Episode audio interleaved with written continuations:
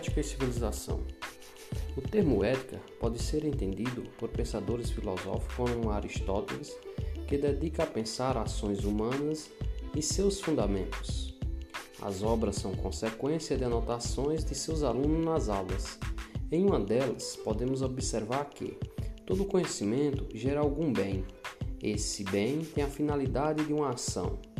Esse bem buscado é o que dá a diferença entre outros seres viventes. Ou seja, somos racionais e colocamos metas ao longo da nossa jornada para assim buscarmos a tal felicidade. Pois Aristóteles indaga que esse bem alcançado é a felicidade. Essa felicidade é o que move o ser humano a viver, pois concretizamos seus desejos ter a felicidade. Porém, Aristóteles indaga que essa resposta não é respondida igualmente por todos.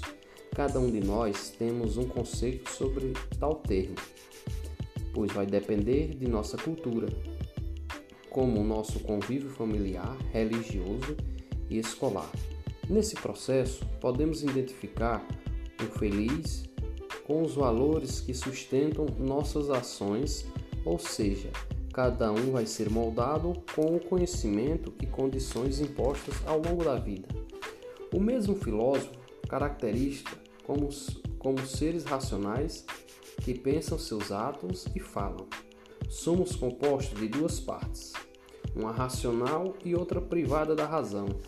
O que temos em comum são os instintos primários, como fome, sede, sono, reprodução. Ou seja, somos guiados pela necessidade de sobrevivermos. Essa é a semelhança que temos em comum com os, com os outros animais, a sobrevivência. E é o que nos diferencia é a racionalidade, pois planejamos nossas ações, escolha e julgamos o seu valor. Ou seja, essa racionalidade nos permite ter o exercício de escolher. Esses mesmos seres humanos formam as civilizações, e as mesmas parecem não respeitar a lei que criaram para que pudessem ser normatizadas. Muitos delitos são cometidos. Vemos, por exemplo, assassinato revela um conflito irremediável entre a liberdade e a lei, pois a mesma foi criada para garantir a liberdade. Em meados de 1930, o criador da psicanálise faz um diagnóstico no seu livro, que é o Freud. O livro é O Mal-Estar da Civilização. Ele mesmo constata que os seres humanos estão condenados a viver nesse conflito irremediável entre as exigências pulsionais, a liberdade, e as restrições sociais, as leis. Freud constata o mesmo conceito de Aristóteles, que os homens pedem da vida é a felicidade, pois os mesmos querem ser felizes e assim permanecer. Toda ação tem muita em vista a conquista da felicidade. Podemos analisar que às vezes nos afastamos desse propósito. Vemos que a ética tem como promessa a felicidade e ele indaga que grande parte da luta da humanidade centraliza-se em torno de uma tarefa única, de encontrar acomodação conveniente, ou seja, acomodação que traga felicidade. Entre essas reivindicações do indivíduo, que é a liberdade, as reivindicações culturais do grupo, as leis. E um dos problemas que incide sobre o destino da humanidade é saber se tal acomodação pode ser alcançada por meio de alguma forma específica de civilização, como as religiões, ciências, filosofia e arte. Vemos que através desses argumentos a civilização se caracteriza nesse processo. Nós, humanos, somos seres de cultura.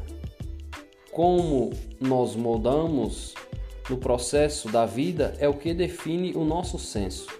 Somos seres humanos onde buscamos nos tornar humanos. Vemos que tem dois aspectos que nos diferencia dos outros: o conhecimento e a capacidade adquirida para controlar a força da natureza, regulamentos, que são as leis, normas, regras, servem de ajuste para essas relações entre os humanos. Podemos concluir que a ética, pensado no campo da lei, leva a essa conclusão. Isso nos permite a pensar que nos podem também como a resistência por parte de uma maioria. Nesse caso, o Estado aparece como grande gerenciador diante dos conflitos, por meio de seu sistema de leis, práticas e coerção prisão, por exemplo.